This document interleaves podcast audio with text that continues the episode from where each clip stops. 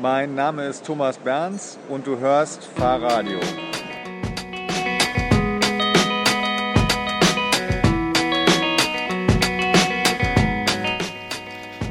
Hier ist das zweite Interview von der Eurobike. Thomas und ich haben dort Thomas Berns getroffen, den wir schon seit vielen Jahren kennen und ähm, auf beinahe jeder Messe treffen. Den Rest soll er selbst erzählen.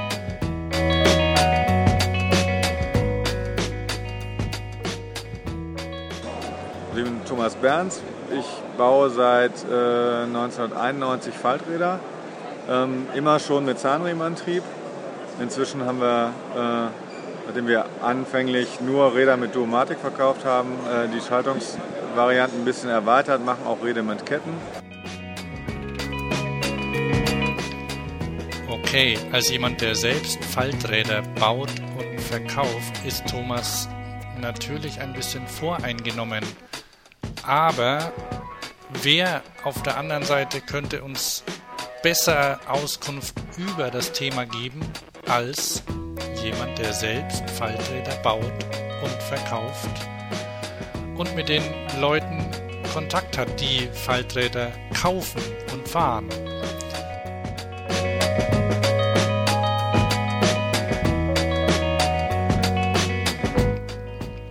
Er kennt sich zum Beispiel mit den Vorschriften zum Transport von Falträdern in der Bahn aus. Voilà. Also es gibt, also es gibt Bahnvorschrift. Bahnvorschrift ist inzwischen so, das ist auch immer wieder anders gewesen. Inzwischen ist es so, dass ähm, Falträder ist ein Handgepäck und Handgepäck ist, also für Handgepäck gibt es halt eine klare äh, Ansage, was das ist. Handgepäck ist ähm, ein Paket, welches nicht die Mitfahrer gefährdet und welches ins, ähm, in das Gepäcknetz oder aber unter den Sitz passt. Mhm. Wobei auch der Bahn bekannt sein müsste, dass es keine Gepäcknetze mehr gibt eigentlich, aber das steht da halt so noch drin. Und von daher ist halt jedes Faltrad, was, ähm, was man unter den Sitz schieben kann und das gilt halt für ziemlich viele mitnahmefähig. Und ein eine Tasche ist nicht mehr vorgeschrieben, macht aber natürlich Sinn, also wenn du jetzt in voll besetzten Zügen fährst. Kannst du auch, wenn du jetzt natürlich parteiisch bist als Hersteller, ein paar so Grund, grundsätzliche Tipps geben zum Faltradkauf, worauf man achten sollte? Man sollte im Grunde erstmal gucken, was macht man mit dem Rad. Also fahre ich 500 Meter vom Bahnhof äh, ins Büro, und äh, wieder zurück und dann zu Hause nochmal 500 Meter nach Hause, dann ist natürlich, sind die Fahreigenschaften eher sekundär. Dann geht auch ähm, ein Rad, was eben ab einem Kilometer eigentlich nicht mehr äh, fahrbar ist oder beziehungsweise schon noch fahrbar, aber man denkt so, ich würde jetzt gerne den Rest der Strecke laufen.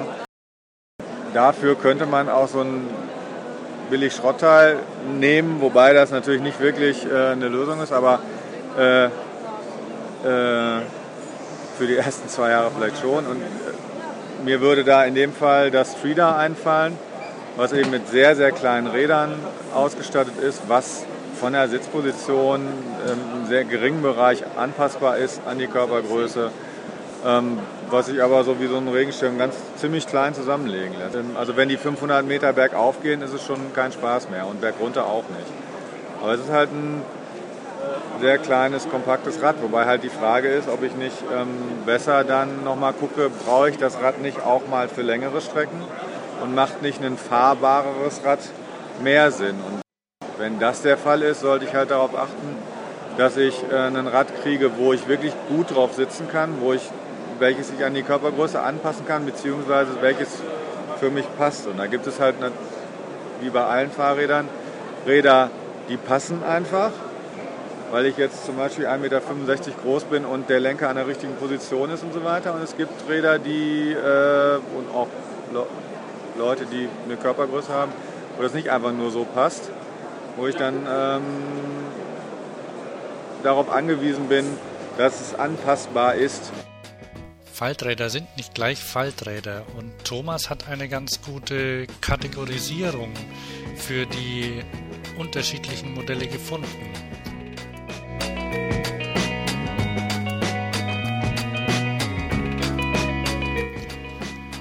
Kommt nämlich darauf an, von welcher Seite man das Faltrad betrachtet. Vom Falten her oder vom Fahren.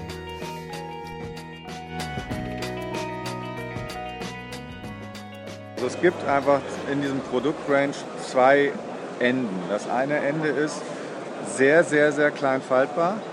Dabei ist Hauptfokus auf Falten gelegt bei der Konstruktion. Und es wurden Kompromisse gemacht, die auch äh, das Fahrverhalten verschlechtern oder die Sitzposition oder oder oder. Das heißt, da habe ich ein sehr kleines Rad, was, was eben ähm, speziell beim Brompton auch wirklich genial gelöst ist, wo ich, wenn ich das Paket sehe, kaum noch Luft dazwischen habe und es einfach ähm, ganz, ganz, äh, ja, ganz kompakt ist. Ähm, und es gibt auf der anderen Seite Räder, die halt, ähm, wo bei der Konstruktion ausschließlich auf Fahren Wert gelegt wurde und das Falten ähm, für das Falten nie Kompromiss gemacht wurden, die, die das Fahren verschlechtern. Das ist halt beim Bernd so, bei Bike Friday. Ähm, und dann gibt es Räder, die auf dieser Linie irgendwo dazwischen liegen. Und ähm, normalerweise, wenn ich, ein Rad, wenn ich ein Faltrad kaufe, gehe ich halt los und denke so Falten, habe Falten ganz stark im Kopf und dann ist das Prompten natürlich äh, total genial. Dann falte ich das zusammen. Häufig muss der Händler die Leute noch nicht mal Probe fahren lassen weil eben das Falten so dominant ist und auch so begeisternd, dass ich ähm, das einfach kaufe. Was natürlich jetzt, wenn ich dann 50 Kilometer fahren möchte und 1,90 Meter groß bin und auch 1,86 oder 1,80, nicht unbedingt zu großer Freude führen wird, weil ich halt auf dem Rad nicht ordentlich sitze.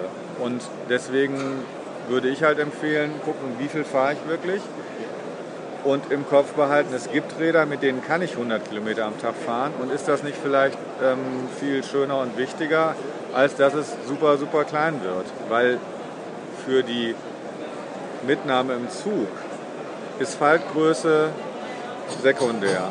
Auch Gewicht ist sekundär, weil, weil alles, was, ähm, also selbst wenn das Rad 9 Kilo wiegt, was super leicht ist, ähm, ist es zu schwer, um es äh, durch den ganzen Zug zu tragen, vor einem her mit, da sind noch 30 Leute um einen herum, wo man aufpassen muss, dass man die nicht äh, irgendwie umläuft.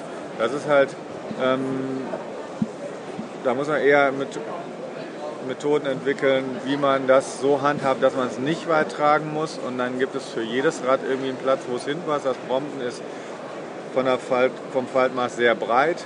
Das passt nicht in den Flur. Dafür kann ich es aber in, in ein Kofferfach stellen. Das Berns ist super schmal, kann ich in den Flur stellen, passt aber in den Koffer nicht, in diese Kofferfächer nicht rein. Das heißt, da, da gibt es für jedes einen Ort und meine persönliche Meinung ist, das Brompton brauche ich nur, wenn ich eine Cessna habe, wo halt der, die Ladeluke so klein ist, dass nur das da durchpasst. Und sonst ähm, fahre ich zu gerne Rad, als dass ich ähm, auf so einem Rad unbedingt äh, längere Strecken fahren möchte. Das heißt, es gibt auch Falträder, die ich als alleiniges Fahrrad verwenden könnte. Sprich, man kann darauf achten, dass das äh, Fahrrad gut fährt und dann das, also das als alleiniges Fahrrad benutzen und zusätzlich morgens und abends pendeln damit und am Wochenende eine Fahrradtour machen. Das geht. Wir haben also der Anteil an Pendlern ist beim gesamten Fahrrad äh, ähm,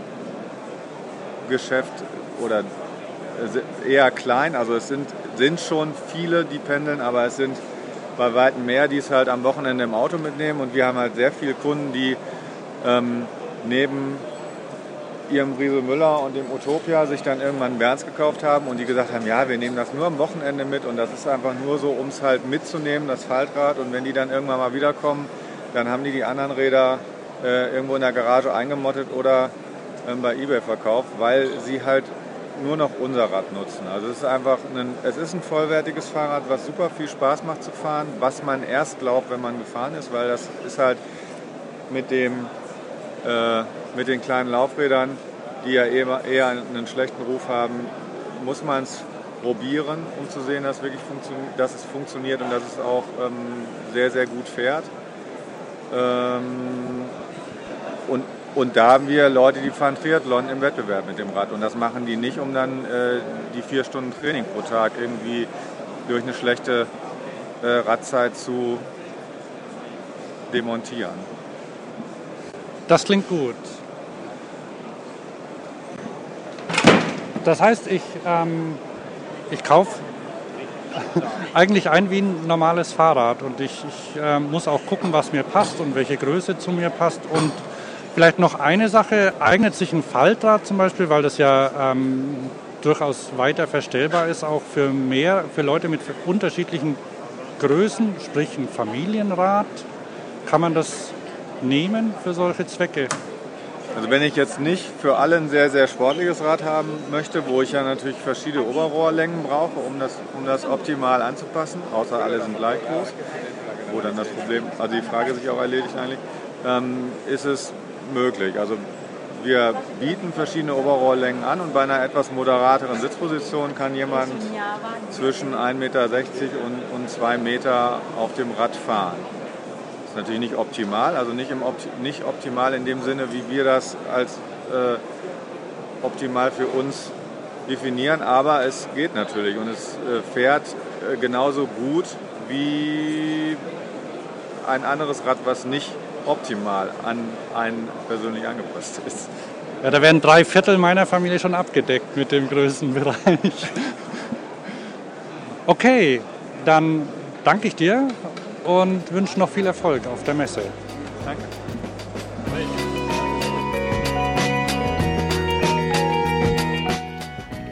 Das war das Gespräch mit Thomas Bernds zum Thema Falträder in der nächsten Folge sprechen wir mit Albert Herrestal über Lobbyarbeit in der Fahrradbranche.